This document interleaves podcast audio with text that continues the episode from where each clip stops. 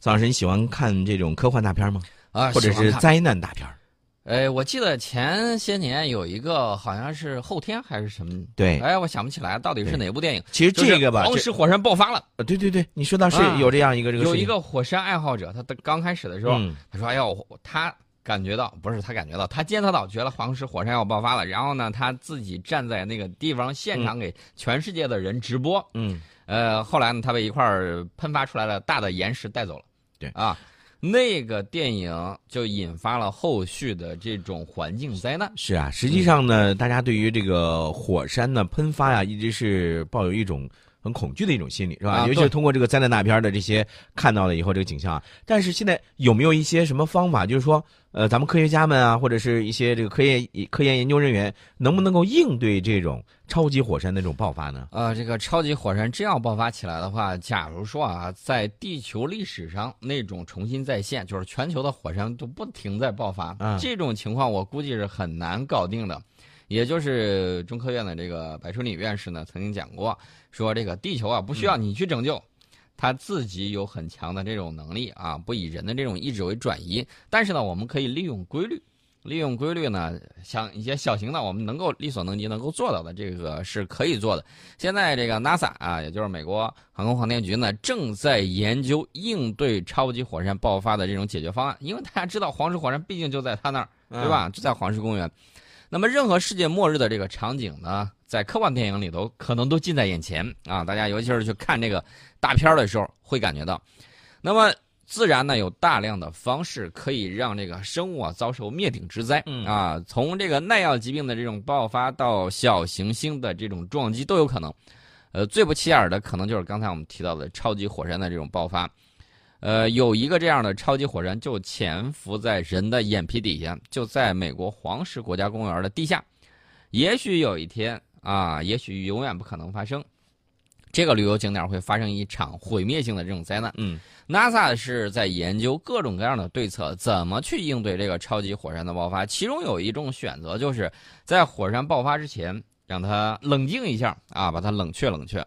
这种方法说起来容易，其实做起来非常难。按照 NASA 的说法，如果黄石超级火山百分之三十五的热量能够被有效转移，那么它带来的这种威胁呢就能够得到缓解。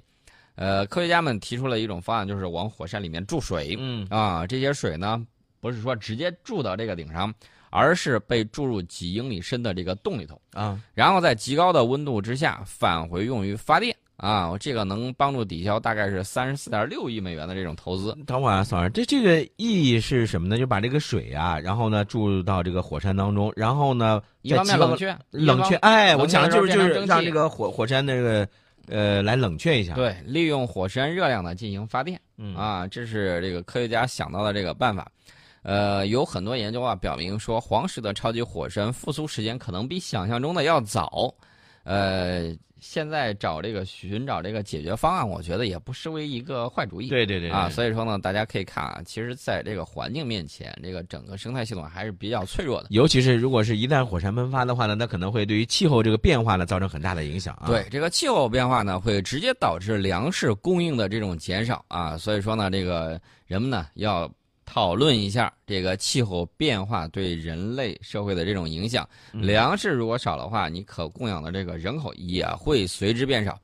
那么我们看到啊，这个前两天的时候呢，这个呃英国、以色列有一个气候变化和食品体系会议。嗯，他们呢是这个会议呢主要在讲什么呢？就是说气候变暖已经影响到主要粮食作物的产量，这个粮食安全较差的发展中国家下降程度更大。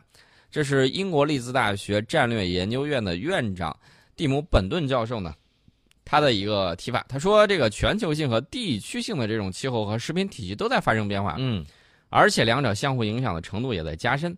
那么，粮食作物的种植在区域和品种之上是日趋集中的啊。与此同时呢，气候变暖，尤其是极端天气的这种增加，嗯，会改变粮食产量、质量还有害虫的这种分布，啊，从而对粮食供应体系产生影响和冲击。那么未来全球粮食供应体系啊，按照他的说法，他认为是会变得更加脆弱和低效。嗯，呃，那么以后呢，这个各国需要怎么做呢？就是需要，呃，一个是需要加大科技创新，嗯，啊，增加农业适应这种气候变化的这种能力；另外一点呢，就是在作物这种品种选择以及灌溉技术，还有管理改进，还有这个土地更加有效利用等等方面呢，各个国家的政府呢要对此做出有效的这种应对和这个举措。现在大家看这个以色列啊，它的这个农业技术是比较先进的，因为在沙漠上能够把粮食种出来，这个本身就很厉害。对它最，你看我们现在很多这个街边用到的这个喷灌啊，就是从以色列最先开始用的啊，喷灌。还有以色列更先进的这种精确控制的滴灌技术啊，能够让它在沙漠里面呢种植这个蔬菜。其实呢，我们之前曾经给大家讲到过农业，说我们现在有这种立体的农业工厂啊，而且是智能化的，进行无土栽培，每一家每一户啊摆上这样的这种梯架，然后呢就可以在上面种植蔬菜和这个粮食作物，而且产量比较高，几个人控制的这种。几万平米的这种大棚，或者说这个人工智能控制的这种啊无土栽培，它呢供应这个蔬菜还有粮食的这个数量，大大超过了以往你在这个田间地头干活需要所需要的这种劳动力。所以说呢，大家可以看啊，在各行各业里面，这个科技的这个应用是非常重要的。呃，这个是英国和以色列召开了这么一系列的这个啊会议，然后呢去探讨。以色列农业研究中心的专家呢，他呃提出了这个应对气候变暖的这个技术，包括这个温室的使用啊，水资源的高效利用、土地的利用、病虫害的这种防治，还有农作物这个品种的优选啊等等方面，也加强了自己的这种应对。啊，除了这个之外呢，与会专家还有一个建议，他说，呃，鉴于气候变化会影响到粮食安全和人类的这种营养。呃，他还想到了一个办法，就是改变人类的饮食结构，减少浪费啊！这个减少浪费，我是百分之百支持的，绝对支持啊！嗯，不要因为我们现在粮食比较多了，然后呢，有些人他就随意丢弃粮食，然后吃不完了之后随手就扔了，我觉得这个是非常可惜的。啊，一定要减少浪费，光盘行动啊！这个我们给大家有个提议啊，这个意大利专家呢说，这个气候变暖呢，他们观察到另外一个的情况是什么呢？是这个疫情。有有恶化的这个趋势，它这个疫情呢叫这个西尼罗热，啊，西尼罗热，呃，因为在十月三号的时候，意大利东北部乌迪内市有一名五十八岁的男子呢，因为感染西尼热，呃，西尼热，呃，西尼罗病毒，嗯，死亡。他这个西尼罗病毒呢，这个是该地区，呃，在几周之内第三例。导致死亡的这种病例啊，这个专家认为呢，是由于这些年这个可能气候变暖了，然后有一些这个呃西尼罗热这个疫情呢就开始这个泛滥，可能就是这个温度上升啊，比较适合这种这个病菌的这种活动。呃，意大利这块儿今年记录了大概是一百三十例，因为感染这个西尼罗病毒导致的西尼罗热啊，这个数量呢是居欧洲之首，大概是去年的五倍。啊，其中至少已经有十二人死于西尼罗热，而去年呢仅有一例。感染人数增加的这个原因就是，现在意大利的夏天时间更长，而且更加炎热。呃，这个气候变化它是怎么影响到这个呢？嗯，它影响的是来年而不是当年的这个蚊子数量啊。所以说你会看到这个东西息息相关啊。这个蚊子啊，因为这个气候炎热的时候，它的这个存活时间呢，还有它的这个繁殖会更多。啊，除非是什么呢？除非是今年冬天异常寒冷，那么按照意大利高等卫生研究所传染病主管这个雷扎他的这个说法，呃，二零一九年，嗯啊，如果就是说今年冬天不冷的话，二零一八年的冬天不是异常寒冷，二零一九年还会出现更多携带病毒的这种蚊子。所以你看见没有？呃，大家有人说这个公共卫生啊。包括蚊子啊，包括苍蝇啊，这些都是会传播疾病的啊。这这个个人的卫生要搞好，同样呢，咱们的公共卫生呢也要搞好啊。给大家科普一下，这个西尼罗病毒呢，一般不会在人与人之间传播啊，而是借助蚊子叮咬去感染人体。对啊，目前还没有针对它的这个疫苗或者是有效的疗法啊。大部分患者会出现发烧啊、身体疼痛啊、恶心、呕吐等轻微症状，严重的啊，尤其是这个患者五十多岁以上的会出现。注意了啊！脑炎，还有这个并发症，甚至死亡啊，会出现这样的这种情况。所以说呢，我们对这个环境的这个监测呢是提上日程，而且是在稳步推进之中的。中国科学院中国斯里兰卡联合科教中心呢，就设在斯里兰卡有一个海洋科技综合实验观测平台。嗯啊，这个平台呢是在十一之前，在九月二十七号的时候已经正式启用。这也是中科院首个境外海洋常规研究与科教融合的一个办公场所。这个都能观测到什么呢？这个观测的东西就比较多了。你先看它这个平台搭建的实验室啊，既有这个化学实验室，也有这个生物分析实验室。啊、所以说呢，对这个海洋进行这种观测非常的重要。而且我们呢要这个落实二十一世纪海上丝绸之路。那么海洋与环境科研的这种合作是其中的这个重要内容。未来呢，中科院也会利用最新启用的这种。海洋观测平台持续推进与斯里兰卡的全面的这种科教的这种合作。啊，我们呢这个在这块儿这个监测呢，呃，我们可以看啊，里面有一些研究人员，本身我们给这个斯里兰卡培训的，嗯，他呢曾经在这个中科院南海海洋研究所斯里兰卡气候与海洋硕士班毕业，专门为他们来准备的这个啊，他们的这个斯里兰卡呢有一个大学叫卢胡纳大学啊，这个有一个青年讲师，这个马杜萨卡。他在这个硕士班里头毕业之后，啊，在中国整整学了三年的海洋气候学啊，深造完了之后，他回去了，就担心他这个里面是实验设备不足，嗯，啊，现在发现这个新型的这个观测平台呢，能够为他们的这个海洋环境监测提供必要的这种技术支持。其实你看啊，刚才这个宋老师提到一个关键字，这个海洋气候学，对吧？嗯，大家。想一下，我们不仅仅是说，平常我们看到这个天气，你以为我们看，哎，这会儿外面是晴天啊，但是海上的天气就不一样了。嗯，海洋的气候呢，也是变化多端的。对，所以各种各样的影响也都会影响到陆地的一些变化啊。是的，我们在这个初高中学这个地理学的时候，已经啊深刻的感受到了这种呃。最起码是这个气候的变迁，以及环流带来的影响，以及这个海洋洋流可能带来哪些变化？没错，没错，非常的复杂。然后呢，用超级计算机去这个解算，也未必能够测得准。对啊，但是呢，人们在观测气候、观测这个天气变化的时候呢，嗯、总算有了自己的这种工具。呃，我们之前就曾经给大家说过，科学是没有国界，但是科学家有自己的祖国。嗯，我们曾经告诉大家说，我们在这个。天宫啊，在这个嫦娥探月方面呢，都有国际合作的这种呃这个打算和做法。嗯，呃，而且呢，我们打算这个上月球的时候，会给大家提供十公斤载荷的这个空间，非常好的啊。那么我们还有一些这个项目呢，也是跟国际合作，比如说那个天眼啊，这个咱们的这个世界上最大的、最灵敏的单口径的射电望远镜啊。对。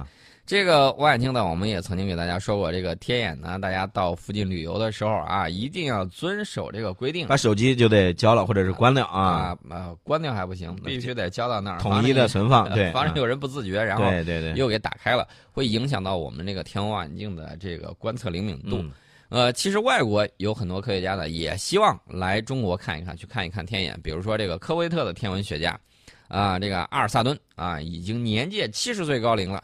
但是对天文学的热爱呢，他现在依然很喜欢手绘星象图去推测太阳升落的这个时间。哦，这是一个爱好者啊，呃，不光是爱好者，他这个也是一个天文学家。嗯，我曾经给大家说过，我说这个物质决定意识啊，尤其是什么呢？尤其是大家随着对天文探索的这种发现，嗯，我们人类的这种艺术表现形式一定会根据我们对太空的这个了解。未来会有更多的文学样式啊，这个艺术形式，嗯，去表现人类探索太空的一系列的情况。大家可以看啊，他画的这个手绘的这个星象图，还有一些著名的画家画的这个呃星星啊，或者是这个日落啊，它表现的这种各种流派的这种手法，嗯，大家会慢慢的这个创作呢，不光是把眼光局限于这个地面，嗯，还会把眼光呢投向这个太空啊。说了点题外话，我们接着说他。为什么愿意来看？因为这个，呃，老人呢对天文学是非常感兴趣的。他说，中国在古代就有很高的天文智慧，将黄道附近的天空呢划分为二十八星宿，这对今天观测星象呢仍然有实际作用。呃，而且呢，他说，如今中国有了天眼，它的口径达到五百米，能够观测到宇宙中更远更多的这种物质。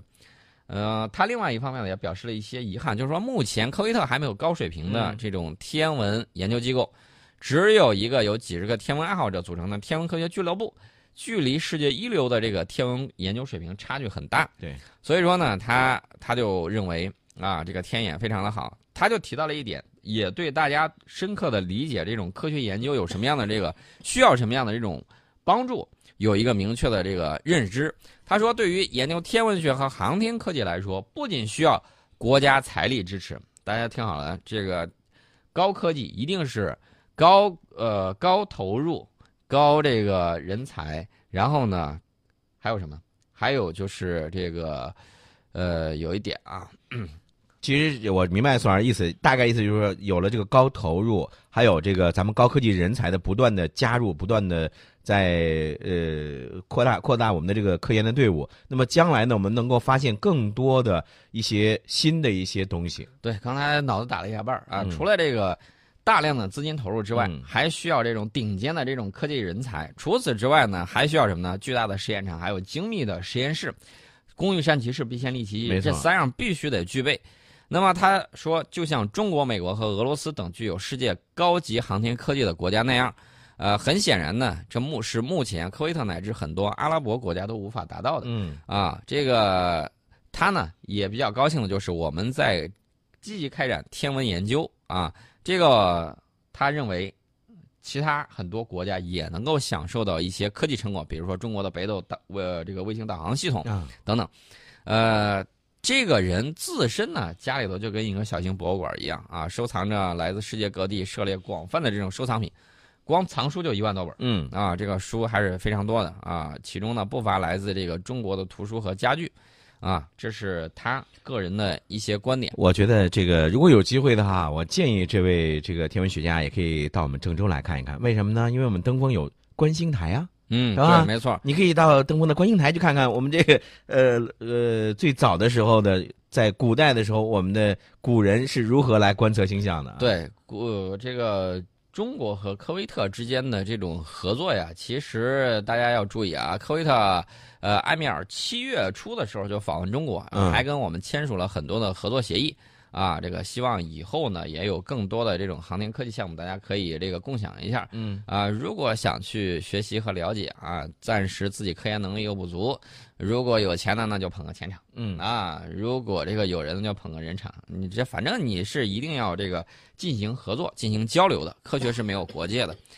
那么说到这儿的时候呢，我们这个给大家说一个这个华为吧啊，大家知道这个充电电池充电啊是一个智能手机的一个瓶颈。哎，你说到这个智能手机充电啊，我就突然想到了，很多的朋友都说，哎呀，我发现啊，我这个手机啊越来越不耐用，用一段时间以后，一天得充两回。更过分的，有些朋友说用了使用多以后，一天得充三回，是吧？对，这个电池寿命长短是智能手机非常薄弱的一环。那么手机厂商呢，一直采用两种方式来解决这个问题：要么增加快速充电的功能，要么增加电池充电密度。那么最近呢，中国国家知识产权局最新公示了华为公司的一项这个锂电池发明专利啊。这个发明专利里里面呢，描述了一种全新的锂离子二次电池负极活性材料。嗯。刚好是上面两种方案的结合，呃，怎么个方案结合法呢？它是在电池材料里面呢引入了高能量密度的硅基材料体系啊，硅基材料跟之前的那个锂电，这个纯锂电的这个还不太一样，而且通过这个杂原子掺杂硅基材料的这种创新技术，为充电过程中锂离子的迁移提供了快捷通道。大幅的这个电池快充能力，嗯，就得到了提高。这是它的这个一系列的这种想法。因为这个它在锂电池、锂离子电池里面呢，选用硅材料的这个意义，在于就是它欠锂容量，呃，远高于传统的这个石墨负极啊，也就是意味着它能够锁住更多的这种能量，从而呢提高锂离子电池的能量密度。其实之前宋儿女我还记得咱们在节目当中跟大家说到过石墨烯，是吧？嗯。石墨烯当时如果要说咱们如果能够用那种来替换这种锂离锂锂离子电池电池的话，会不会更更薄一点，更耐用一点？呃，这个怎么说呢？重量更轻一点。石墨烯这个情况呢，它如果这个呃呃如果堆叠的比较多，也就回去了，也就回去了啊。你说也就跟这原来也差不多。所以说呢，这个还是科学家还得研究它的这种应用。嗯啊，这个情况呢，大家可能会想，这个华为现在在造手机，而且在这个电池方面呢有一定的这个技术进步。嗯，那么未来会不会以电池组的形式去驱动电动车呢？嗯，也就是说，未来华为是否会进一步扩大业务啊？就是说，比如说他去造汽车，我觉得这种可能性也是有的。因为大家可以看这个马斯克造的这个特斯拉，这个特斯拉用的电池就是幺八六五零，然后呢，呃，跟你玩的这个手电里面的那个充电锂电池是一模一样的。嗯，他把这些电池组呢上千节，然后排到一块儿去，然后呢就做了这个电动车，而且卖的还特别贵。嗯，这个安全性啊，安全性另说啊，这个我相对来说，我觉得这个磷酸铁锂的可能安全效果会更好一些。那么未来。呃，作为我们科技界的巨头，华为是否会进一步扩大这个业务？目前它对此还没有回应。但是从技术上我们可以看出，虽然电池的研发成本很高，当然未来呢也会带来比较高的回报。那么它是否会做出这个市场的这个选择啊？这要看他们自己的这个决策以及战略发展方向。